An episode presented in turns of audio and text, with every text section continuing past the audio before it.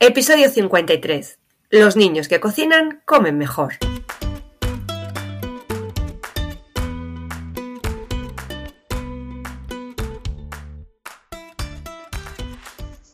Bienvenidos a Los niños que cocinan comen mejor, el podcast de cocina y alimentación equilibrada de la red de escuelas de cocina Kitchen Academy, para padres y madres comprometidos con el poder que tiene aprender a cocinar para llevar una alimentación saludable. Cada semana te hablaremos de forma sencilla de los alimentos y sus nutrientes, de cómo combinarlos para hacerlos más atractivos y, cómo no, de cómo involucrar a los niños y niñas en la cocina del día a día, para que sean artífices de su propia alimentación.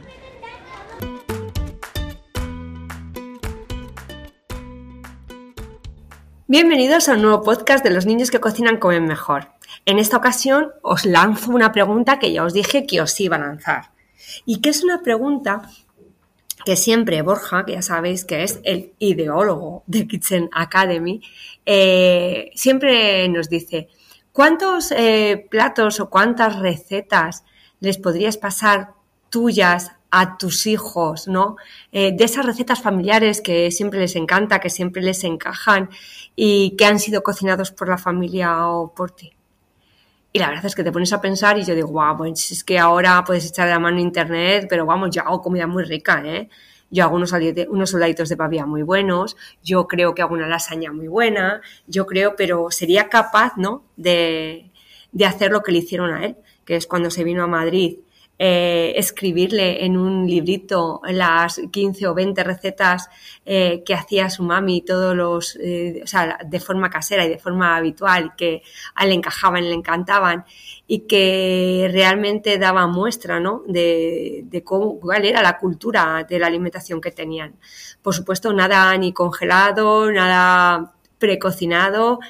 cuando digo congelado no es congelado por nosotros, sino no, no, no, nada de ir preparado ya y que está congelado o ultra congelado. Eso es a lo que me quería referir, ¿no?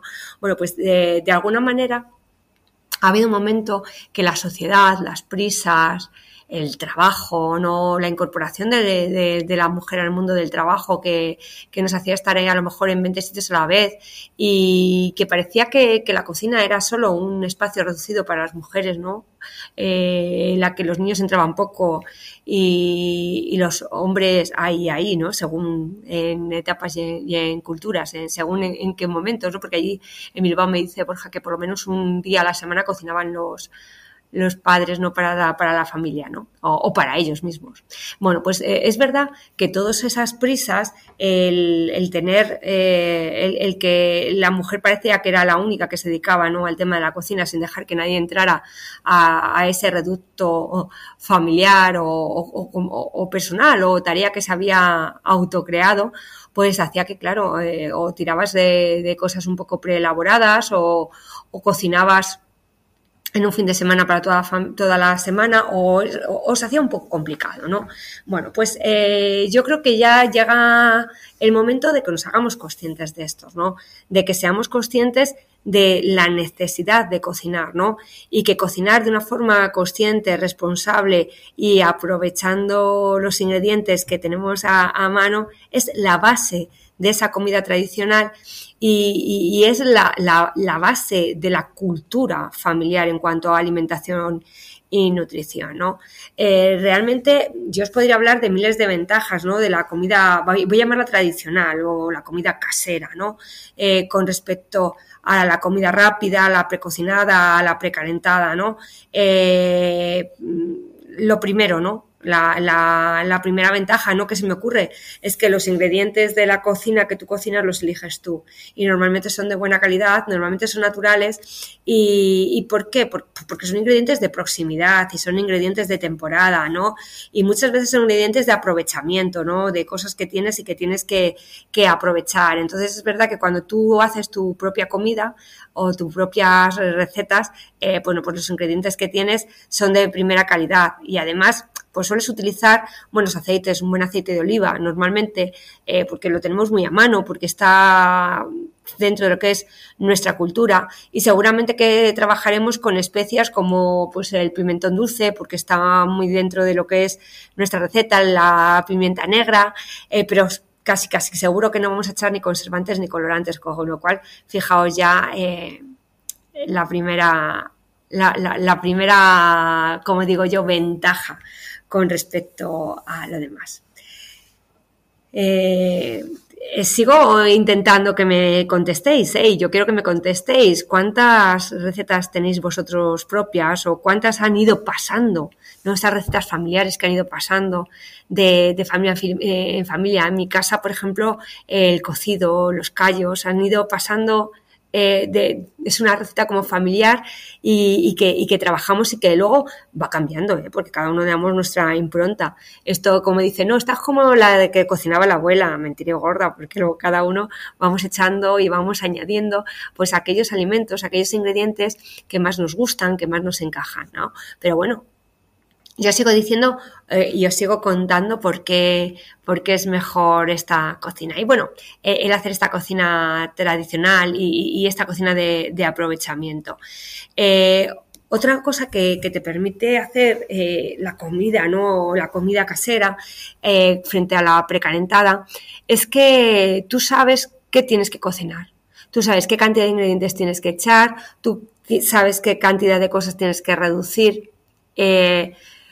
Cuando tú compras comida ya prehecha, hay veces que las porciones no son iguales. O sea, te ponen porción para dos personas y come una o media. Y además, y además llena de grasas, llenas de conservantes. Eh, mm, vamos, que no hay color que no hay color. Entonces, bueno, pues esa es otra de las ventajas, ¿no? Que tienes cuando tú haces tu comida casera.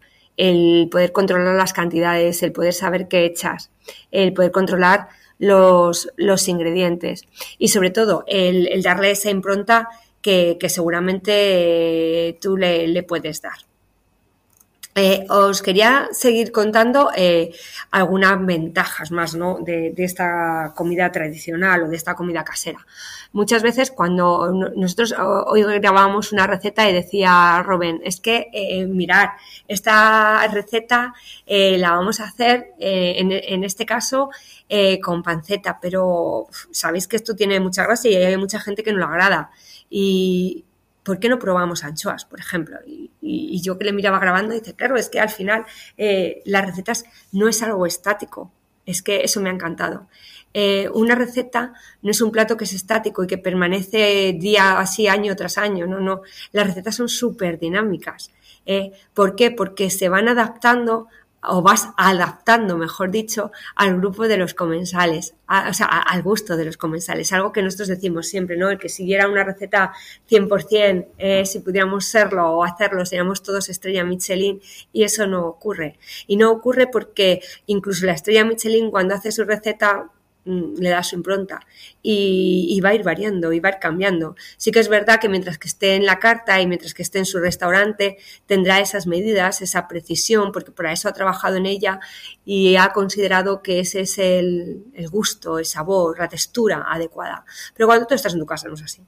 Estás en tu casa vas improvisando y, vas variando y vas cambiando y vas probando. Y de ahí el dinamismo, ¿no? Y de ahí la mejora y de ahí que muchas veces eh, comidas que dicen, oye, cuando dice tu hijo, a lo mejor, mamá, es que hoy estas albóndigas te han salido estupendas y tú dices, ay, madre mía, ¿qué habré echado hoy distinto?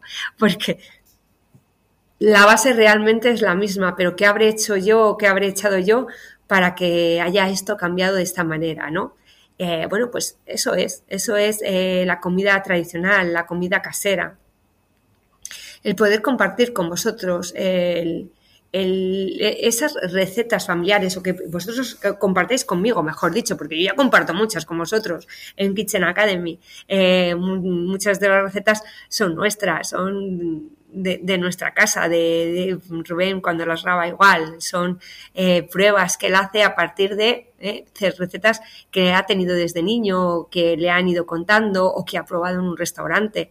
Entonces ahora os toca a vosotros, ¿no? El que nos digáis esas recetas y, que y que busquéis siempre ese equilibrio en vuestras recetas. Nosotros siempre os pedimos cuando hacemos estas recetas caseras y os pedimos cuando las hacéis en casa, eh, que planifiquéis un poquito ese equilibrio nutricional, que combinéis, que combinéis pescados con carnes, con verduras, eh, con carbohidrato también, con pasta, porque al final hay que, hay que comer y hay que comer de todo y hay que comer sano y equilibrado, ¿no? Que esa es la clave. Y eh, lo que os pedimos siempre cuando nos mandáis alguna receta es que, que, vea, que, busquéis ese equilibrio, ¿no? Eh, y que lo, lo, tratéis y que, lo, y que, y que busquéis vosotros las mejores texturas ¿no? De, esos platos y de esas recetas. Equilibrio, sabor, texturas, todo va a hacer a, que estos platos caseros, que a mí me gusta llamar los platos caseros, que están basados en la gastronomía no tradicional o en esa cocina tradicional, sean siempre superior 100% a todo lo que está hecho, elaborado y prefabricado. Y que conste, ¿eh? que no estoy en contra de la cocina moderna, que va, que va. Y no estoy en contra de probar, y, pero eso queda para, pues eso, para el disfrute, para un sábado, para un domingo, en el que puedes disfrutar y en el que puedes dedicarle un poquito más de tiempo, ¿no? Eh, pero en el día a día, si queremos llevar una dieta sana y equilibrada, tenemos que ser un poco conscientes, ¿no? De ese equilibrio y de ese tiempo del que disponemos y de esa lista de recetas que me habéis prometido que me vais a dar, ¿eh? Bueno, yo eh, podría deciros, como, como siempre, que, hay recetas súper tradicionales en España, típicas y que yo os pediría que vosotros las hicierais en casa y que le dierais vuestra impronta, pues desde la paella, ¿no? Paella, arroz caldoso, eh, arroz cremoso, eh, yo, vamos, eh, cualquier tipo de arroz, eh, un hidrato de carbono complejo, súper bueno y que luego lo vais a combinar con alguna proteína superior. ¿eh? Pues fijaros qué plato más tradicional, más casero que podéis hacer. Por supuesto, eh, cualquier tipo de legumbre, que sabéis que la legumbre es súper interesante, súper buena. Eh, son carbohidratos complejos, carbohidratos que vamos a, necesitar, que va a ser gasolina para el cuerpo, pero que además tiene muchísimos minerales, muchísimas vitaminas y que ofrece muchísimas formas de, realización y de gastronomía. Desde cocido, desde, desde como decimos nosotros, en humus, bueno, pues como queráis, ¿eh? que hay eh, muchísimas y de muchísimos tipos y de muchísimas eh, formas. Por supuestísimo, por supuestísimo, eh, patatas, calderetas, guisos, estofados. De verdad, se me está haciendo la boca agua.